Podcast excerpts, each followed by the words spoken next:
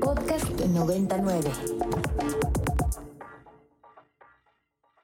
In order to make America great and glorious again, I am tonight announcing my candidacy for President of the United States.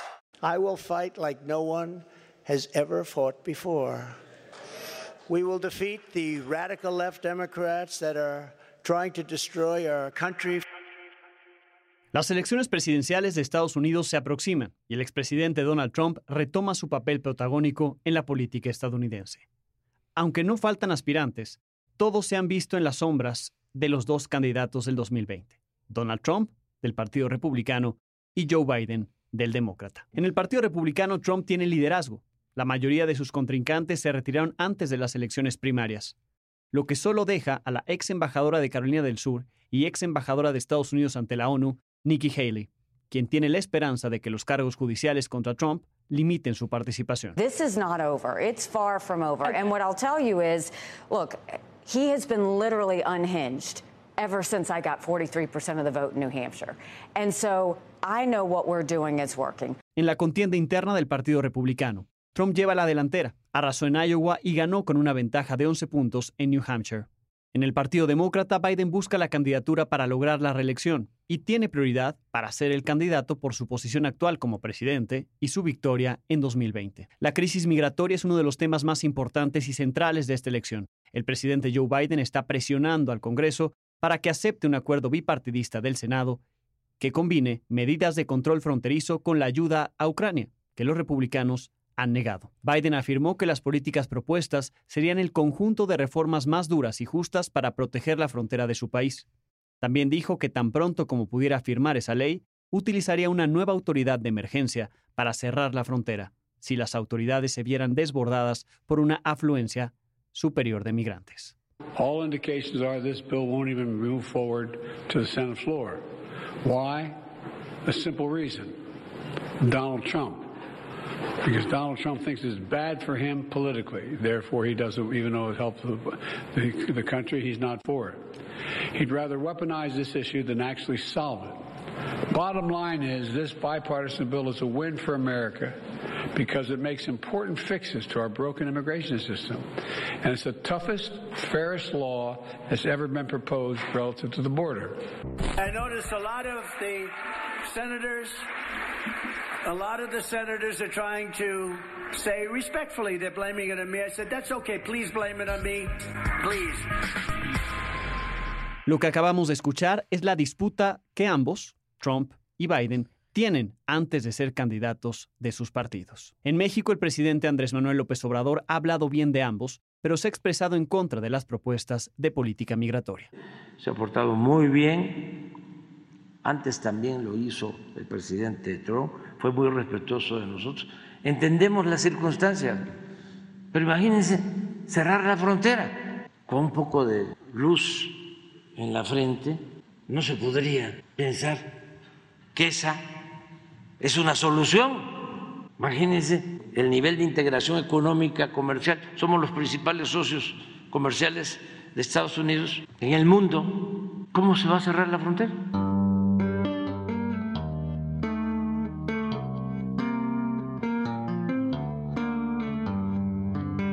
Bienvenidos a Date y Cuenta, soy Alejandro Domínguez y como cada semana hoy tenemos una nueva explicación de lo que es noticia.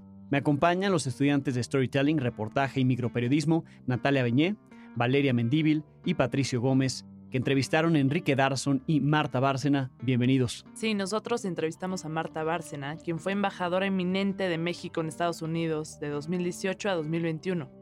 Fue muy interesante lo que nos dijo, enseguida se los presentaremos. Asimismo, Enrique es eh, maestro en estudios sobre migración y licenciado en Relaciones Internacionales de la Universidad Iberoamericana. Él actualmente eh, imparte política exterior de Estados Unidos, Canadá, México y la cultura. Por otro lado, Enrique me explicó lo que significaría para México el regreso de Donald Trump a la presidencia.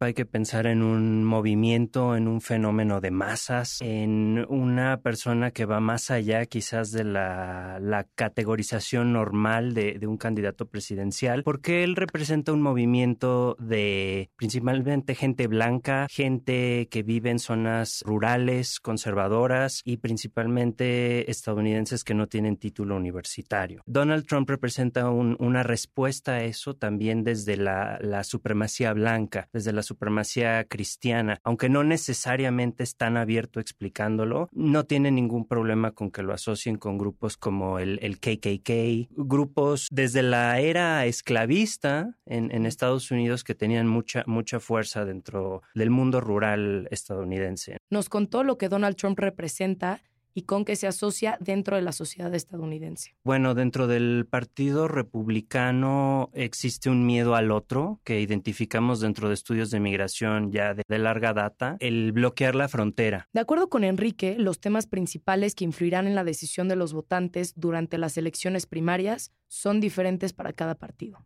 El Partido Republicano está diciendo, si no me sellas la frontera, no hay apoyo económico para Ucrania y para Israel, que son aliados estratégicos de los Estados Unidos. Enrique habla sobre la futura primera presidenta de México y su dinámica con el candidato abiertamente misógino. Me cuesta trabajo ver cómo va a funcionar una relación política, diplomática entre Donald Trump. Si es que ganara Donald Trump, pues es un ser muy abiertamente misógino, muy anti mujeres y aquí en México, pues todo nos indica que vamos a tener a la mujer, a la primer presidenta. Marta nos platicó sobre el funcionamiento del gobierno de Trump, su experiencia bajo un gobierno como este y el fanatismo que existe con él experiencia para mí muy importante, muy interesante, como en todo en la vida con luces y sombras, con éxitos y con fracasos o con luces y sombras. También nos platicó sobre la relación de México y Estados Unidos durante el gobierno de Donald Trump. Como el gobierno de Trump fue muy especial, vamos a decir que se concentró en dos temas fundamentales, la relación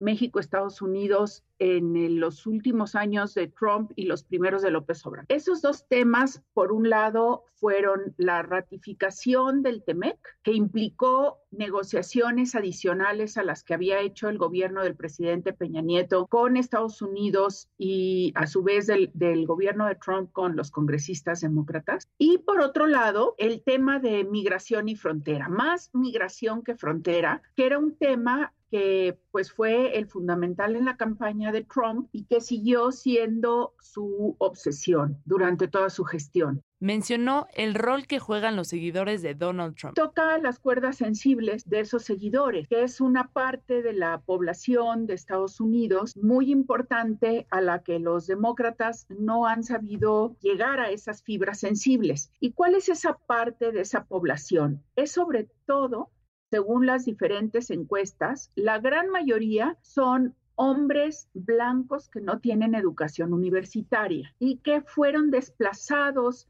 sus empleos, que vieron sus, salarios afectados, que fueron en buena medida también los que participaron en el ejército estadounidense, en las operaciones en Irak y Afganistán y muchos de ellos sufrieron daños terribles. Entonces, estas personas se sienten muy abandonados por las propias instituciones de los Estados Unidos y Trump representa para ellos todo lo que quisieran recuperar. Nos platicó de las repercusiones que tendría en Estados Unidos y en México la posible victoria de Trump. Los siguen apoyando porque sí creen que el gobierno estadounidense, el Estado estadounidense los abandona, que ya no tienen la calidad de vida que tuvieron en los años 60 en los años 70 y que Trump les promete el regreso a ese Estados Unidos grande, ese famoso MAGA, Make America Great Again. Y eso es lo que les importa, es una identificación emocional con Trump más que racional, diría yo. Nos cuenta sobre la abogacía de los derechos de los migrantes. Entonces yo creo que habría esa polarización geográfica, había una, habría una mayor polarización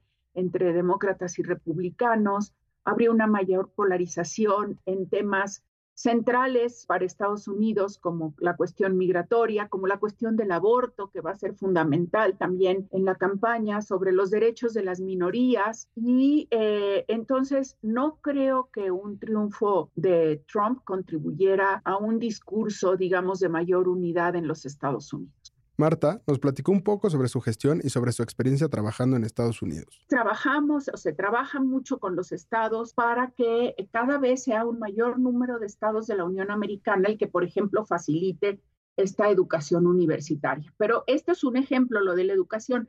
Hay muchas medidas que los estados eh, locales garantizan de inmediato, como fue durante el COVID, por ejemplo, la vacunación de todos sin, sin importar su calidad migratoria, que empezó sobre todo en California. Otro tercer nivel de acción del gobierno de México es a través del sistema legal de los Estados Unidos. Así como hemos hecho, como el gobierno de México presentó durante mi gestión en Washington y la gestión de Ebrar en la Cancillería la demanda en contra de las armadoras, sobre la que se ha hablado ahora tanto, hemos hecho muchas otras gestiones. El gobierno de México históricamente ha hecho una gran labor en coordinación con las organizaciones de la sociedad civil y de la defensa de los derechos de los migrantes. La embajadora nos cuenta sobre la xenofobia, la opinión pública y el deterioro en relaciones México-Estados Unidos. En México, en general, expresa signos de preocupación y creo que hay una racionalidad para ello. En la primera campaña de Trump, pues fue muy insultante a México y a los mexicanos y en esta campaña pues también está siendo de la xenofobia y del racismo uno de los elementos principales. Y esto claro que preocupa no solo a los mexicanos por los, eh, la gran cantidad de mexicanos que, que tenemos parientes en los Estados Unidos, sino también por una creciente imagen negativa de México en los Estados Unidos que desconoce la profundidad de la interdependencia que hay entre los dos países y entre nuestras comunidades. Entonces, yo creo que con razón se expresan la preocupación, el temor de que este regreso de Trump implique un deterioro en las relaciones México-Estados Unidos.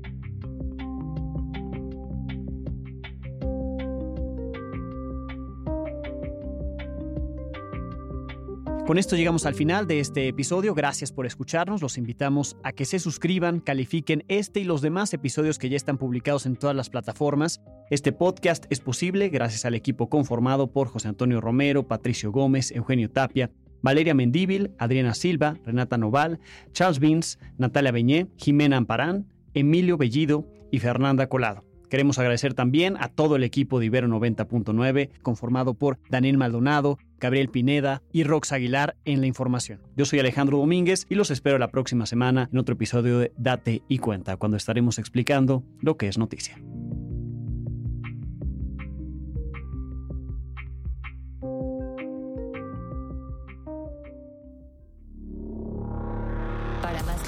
Como este, descarga nuestra aplicación disponible para Android y iOS o visita ibero909.fm.